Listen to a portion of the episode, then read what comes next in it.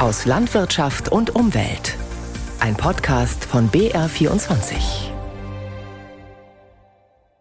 Ich bin sehr enttäuscht, dass so eine unselige Allianz eine wesentliche Aufgabe, nämlich Umweltgifte zu reduzieren für unsere Gesundheit, für unsere Kinder, für die Böden, für die Insekten, für unsere Lebensmittelsicherheit verhindert haben. Sagt die grüne EU-Parlamentarierin Sarah Wiener. Eine Mehrheit im Parlament hat diese Woche entschieden, den Pestizideinsatz in der EU nicht wie geplant zu reduzieren. Immer mehr Quereinsteiger ohne Aussicht auf eigenen Hof wollen eine Ausbildung in der Landwirtschaft machen. Das ist halt das, was ich eigentlich schon immer lernen wollte. Und man lernt halt auch brutal in der Landwirtschaft. Und der Superbulle, ein bayerischer Stier, wird zum Rekordpreis von 161.000 Euro versteigert. Um diese und weitere Themen geht's heute in unserer Sendung aus Landwirtschaft und Umwelt. Am Mikrofon begrüßt sie Berit Breitsamer. Das EU-Parlament hat in den letzten Wochen schon einige folgenreiche Entscheidungen gefällt. So soll der umstrittene Wirkstoff Glyphosat für weitere zehn Jahre in Unkrautvernichtungsmitteln zugelassen werden. Und jetzt hat das Parlament über das Vorhaben der EU-Kommission abgestimmt, den Einsatz von Pestiziden, also Pflanzenschutzmitteln, in der EU zu halbieren bis 2030. Der Ausgang der Entscheidung sei völlig offen, hieß es vorher noch. Entsprechend groß war die Anspannung. Sabrina Fritz war bei der Abstimmung in Straßburg dabei. Abgelehnt. Das Ergebnis war eindeutig. Die Mehrheit der EU-Abgeordneten wollen weiter chemische Unkrautvernichtungsmittel einsetzen. Sarah Wiener, Promi-Köchin und Europaabgeordnete für die Grünen, war entsprechend enttäuscht. Ich bin sehr enttäuscht, dass so eine unselige Allianz äh, von Agroindustrie, Lobbyisten und konservativen und rechten Politikern ähm, eine wesentliche Aufgabe nämlich Umweltgifte zu reduzieren für unsere Gesundheit, für unsere Kinder, für die Böden, für die Insekten, für unsere Lebensmittelsicherheit verhindert haben. Sie hatte den Bericht eingebracht und dafür gekämpft. Doch beim Thema Landwirtschaft, dem Kernthema der EU, flogen bereits am Tag zuvor im Parlament die Argumente hin und her wie aufgeregte Vögel. Und die Artenvielfalt ist kein Wert an sich, sondern sie ist unsere Überlebensgrundlage für Trinkwasser, für saubere Luft, für fruchtbare Böden. Und laut Umweltagentur ist einer der Haupttreiber der massive Pestizideinsatz in den Ländern der Europäischen Union. Aber ich bin gegen diesen Vorschlag, weil er in vielen Bereichen ein totales Verbot von chemisch-synthetischen Pflanzenschutzmitteln vorsieht und ähm, weil ich die Definition von sensiblen Gebieten hier für völlig ungeeignet halte. Sensible Gebiete, das sind laut dem Vorschlag des Umweltausschusses Gärten, Sport- und Kinderspielplätze und Naturschutzgebiete. Dort in der Nähe sollten in Zukunft gar keine Pestizide mehr verwendet werden. Auch das ging den Abgeordneten zu weit. Norbert Linse, Vorsitzender des Ausschusses für Landwirtschaft, hielt ein Verbot von Pestiziden in sensiblen Gebieten für nicht tragbar. Über den Einsatz von chemischen Stoffen gegen Pflanzen, Insekten oder Pilze wird seit Jahren in der EU gestritten. Die Bauernverbände befürchten Ernteausfälle, die Umweltschützer sagen, die Folgen für die Umwelt seien viel schlimmer. Die Abstimmung heute erinnerte an einen Hürdenlauf. Es gab zahlreiche Änderungsanträge, über die man sich vorher nicht einigen konnte, und deshalb musste das Parlament quasi über jedes Komma neu entscheiden. Ein Abstimmungsmarathon von über einer Stunde, der auch die Vorsitzende Roberta Mazzola außer Atem brachte. Die CDU ist jedenfalls froh über die gescheiterte Abstimmung. Peter Liese, ihr umweltpolitischer Sprecher, erklärte, heute sei ein guter Tag für die Landwirte, der Vorschlag sei überzogen und unbrauchbar gewesen. Wie geht es jetzt weiter? Das Parlament hat seine letzte Sitzung im April, dann wird neu gewählt. Dass es bis dahin noch eine Einigung gibt, halten die meisten hier im EU-Parlament für ausgeschlossen. Auch Sarah Wiener glaubt nicht mehr daran.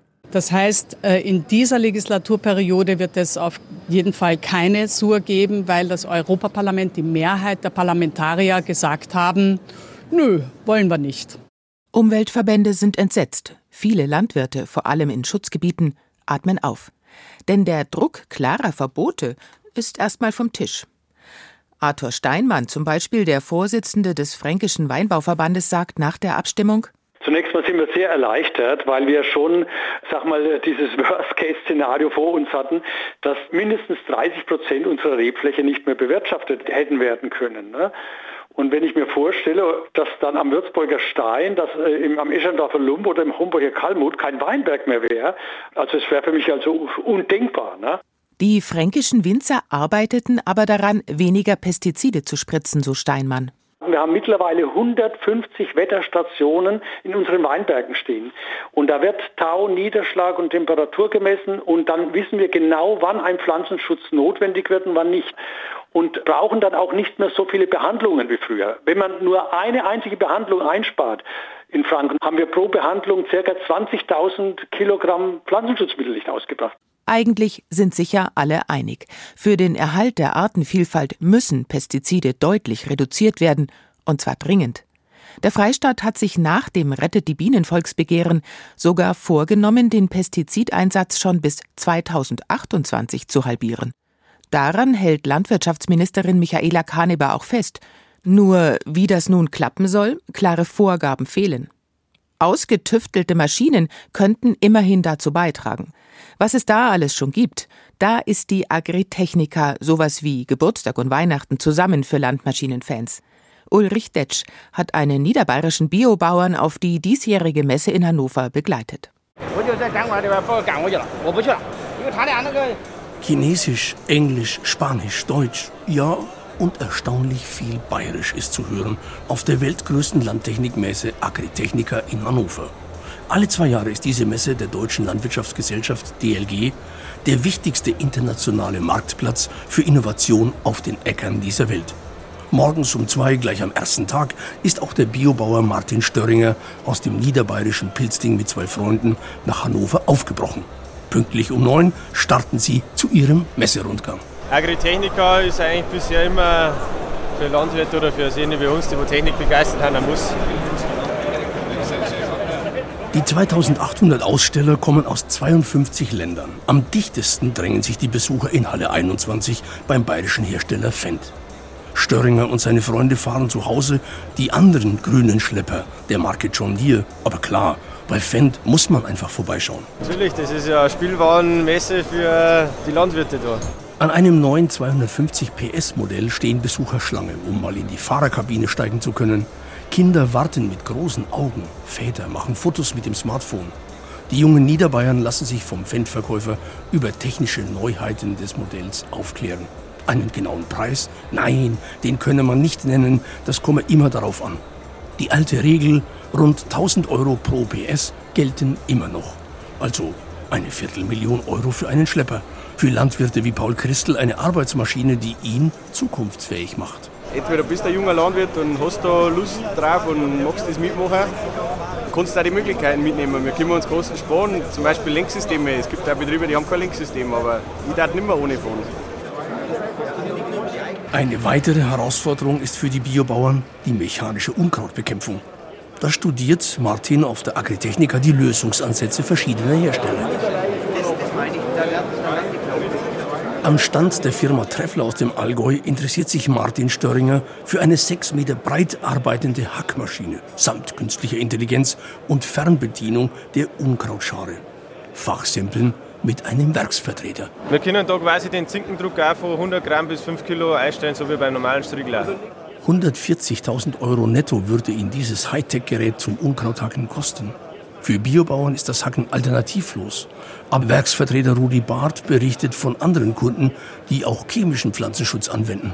In der heutigen Zeit, wo jetzt die Resistenzen kommen, wo viele Mittel nicht mehr helfen oder wo die neuen Mittel nicht mehr wirken und wo man da über sowas nachdenkt, wird auch die Kundschaft immer mehr die konventionellen Landwirte also bis vor fünf Jahren waren wir, sage ich mal, bei ganz viel Biolandbau und jetzt sind wir bei 50 Prozent konventionelle Landwirte, die wo man helfen tut. Störringer und seine zwei Freunde interessieren sich noch für eine schonende Trocknungsanlage für ihre Feldfrüchte. Bei einem Hersteller aus England finden sie ein Modell für rund 120.000 Euro. Damit könnten sie auch bei niedrigen Temperaturen Sonderkulturen schonend trocknen. Kräuter etwa, wie Petersilie.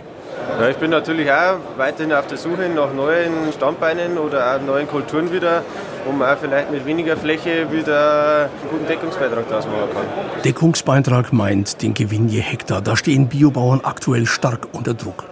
Aber ohne Trocknung keine Top-Qualität zum Verkauf. Gleiches gilt für die Bewässerungstechnik. Kartoffeln, Zwiebeln ohne künstliche Bewässerung erzielen sie in trockenen Sommern keine sicheren Erträge. Eine Bewässerung kostet Martin Störringer rund 100.000 Euro.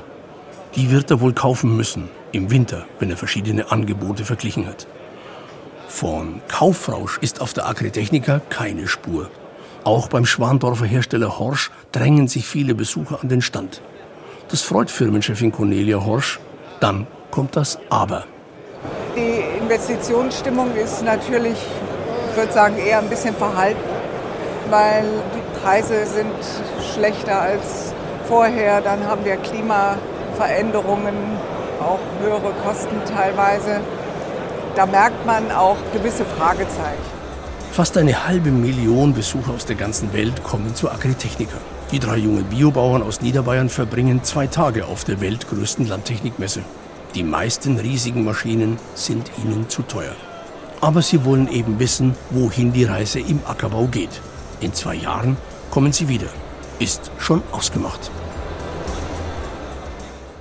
Die meisten Landwirte werden in ihren Job hineingeboren, weil die Eltern auch schon Landwirte waren oder jemand anderes aus der Familie. Aber es gibt immer mehr junge Menschen, die als Quereinsteiger eine Ausbildung in der Landwirtschaft machen.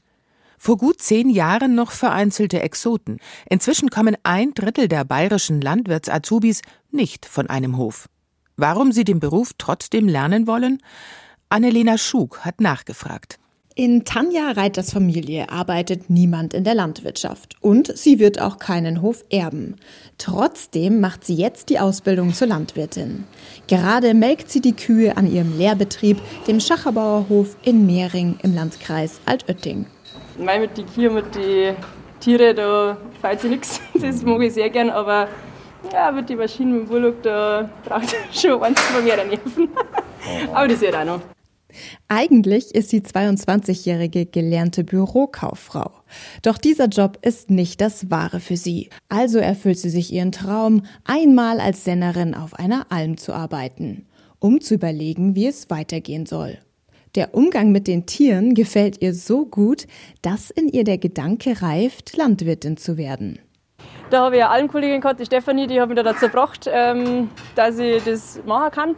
Und dann habe ich gesagt, ja, ich habe keinen Hof nicht. Und dann hat die mir eigentlich aufgeklärt, was man nicht alles machen kann, wie man Landwirtschaft lernen und welche Bereiche man machen kann. Und ja, da bin ich in meiner Ausbildung.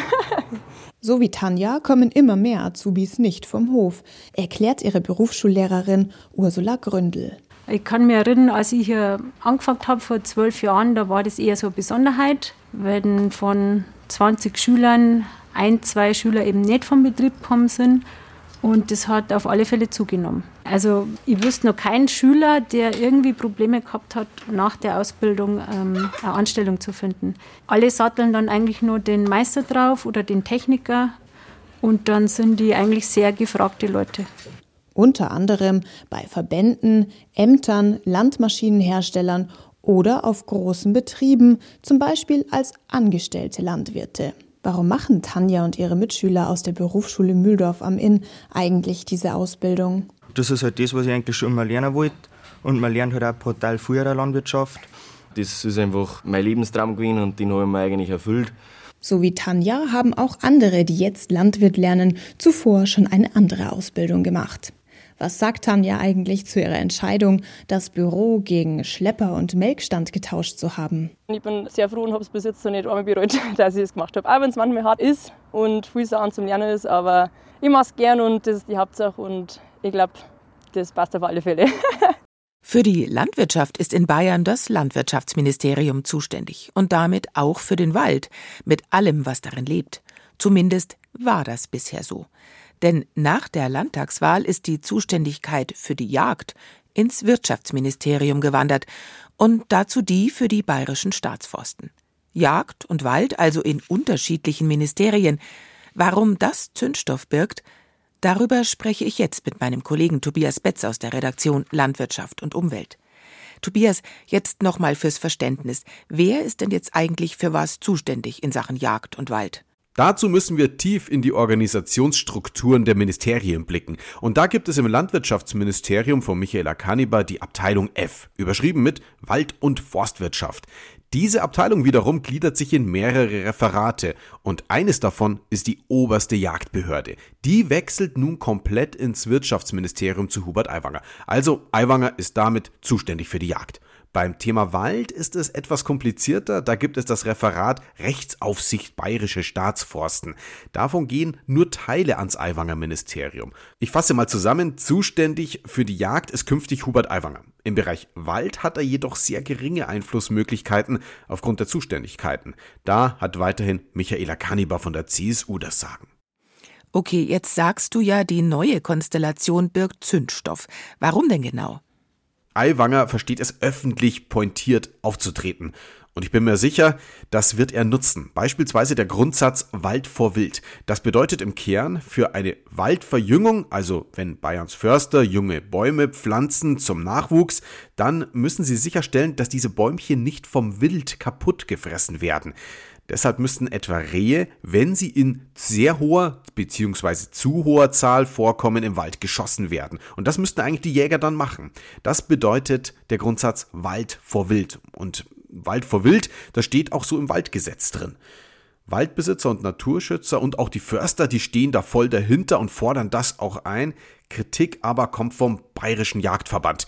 In seiner Fachzeitschrift etwa bezeichnete der Verband den gesetzlich festgeschriebenen Grundsatz als Kampfbegriff. Und die Jäger sagen, es gebe überhaupt nicht so viel Wild in Bayerns Wälder. Und dazu kommt, im Juni dieses Jahres hatte die Staatsregierung mit den Waldbesitzern einen sogenannten Waldpakt geschlossen, der den Grundsatz Wald vor Wild stark betont und der wurde jetzt auch so im Koalitionsvertrag zwischen CSU und Freien Wählern aufgenommen.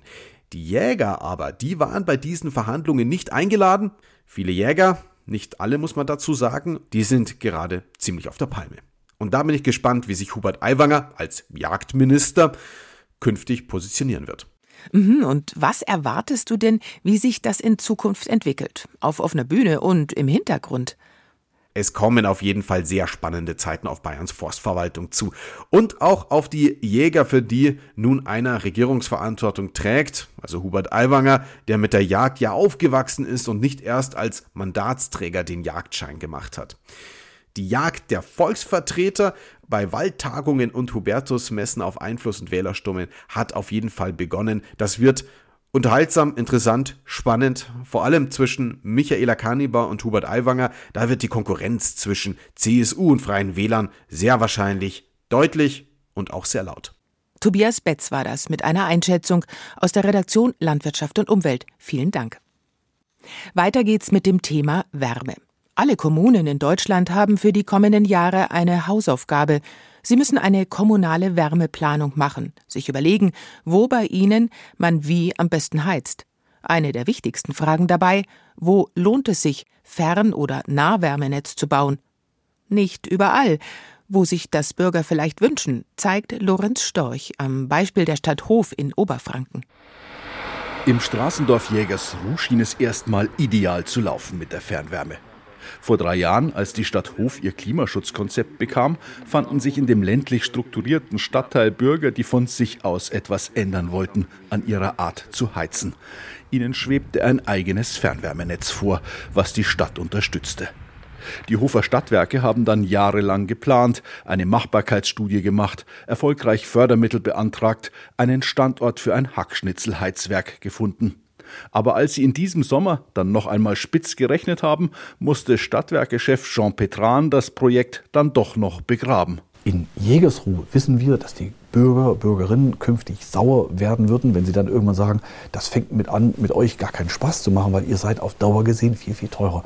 Und deswegen bieten wir diese Wärmelösung in Jägersruhe nicht an. Der Grund, Jägersruh ist praktisch ein reines Wohngebiet.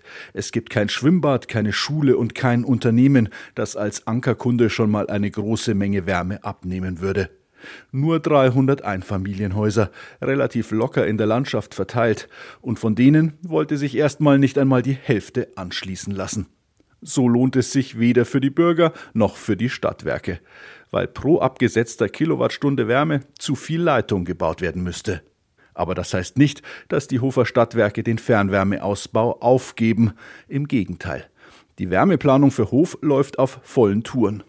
Acht Fernwärmeinselnetze gibt es schon und es sollen mehr werden, so Stadtwerkechef Petran. Wir stürzen uns jetzt auf die Innenstadt. Wir beplanen jetzt schon die Innenstadt und überlegen, an welcher Stelle würden Wärmeinseln Sinn machen, wo könnte man mit einer Großwärmepumpe die Bahnhofsgegend, die Innenstadt, das Rathaus, die Schulen künftig mit Wärme versorgen. Und in der Innenstadt sind auch Privathäuser als Fernwärmekunden interessant, denn hier stehen sie dicht an dicht. Ein paar Jahre wird es aber noch dauern, bis hier neue Leitungen liegen.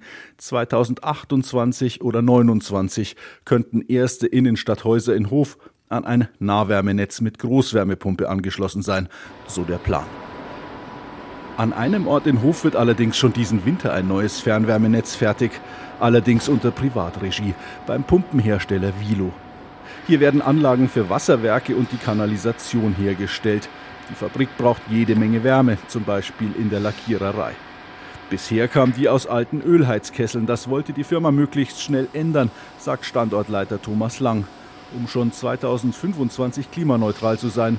Aber auch, weil es sich lohnt. Gerne hätte man natürlich auch Fördergelder mitgenommen, aber dazu haben wir gesagt, haben wir die Zeit nicht. Ja. Und es rechnet sich ja trotzdem, weil wie wir alle wissen, Heizölpreise sind hoch und äh, dementsprechend haben wir gesagt, das machen wir selber und kriegen das gebacken. Und es läuft. Dass es so schnell läuft, liegt zwar einerseits an den flotteren Entscheidungsstrukturen eines Unternehmens im Vergleich zur öffentlichen Hand, aber vor allem auch an den günstigen Umständen. Biogasbauern in der Nähe hatten Abwärme übrig, die sie gerne an die Fabrik von Vilo verkaufen. Für die nötige Wärmeleitung müssen kaum Straßen aufgerissen werden, was auch teuer wäre. Ob sich Nah- und Fernwärme lohnt, da kommt es eben immer auf die Verhältnisse vor Ort an. Er heißt Wunderwerk, Wunder hinten mit einem A. Und das zeigt ja irgendwie schon, dass er was Besonderes ist. Der Bulle, der jetzt im fränkischen Ansbach für stolze 161.000 Euro versteigert wurde. Ein Rekord. Und Rekordleistungen werden auch von ihm erwartet, berichtet Julia Haderecker. Für eine Rekordsumme von 161.000 Euro hat die Besamungsstation in Greifenberg den Jungbohlen Wunderwerk ersteigert.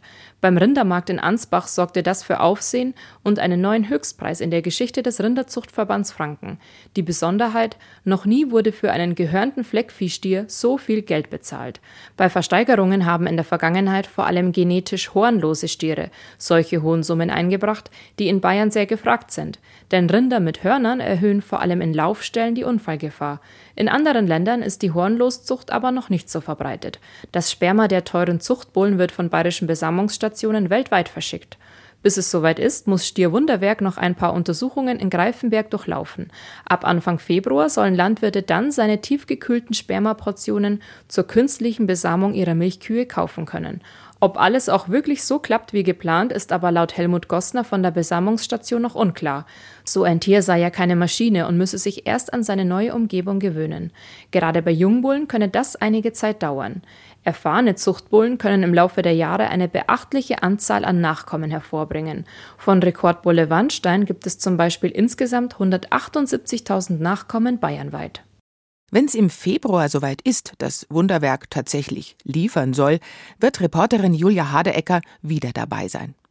Und das war's für heute auch aus Landwirtschaft und Umwelt. Vielen Dank fürs Zuhören.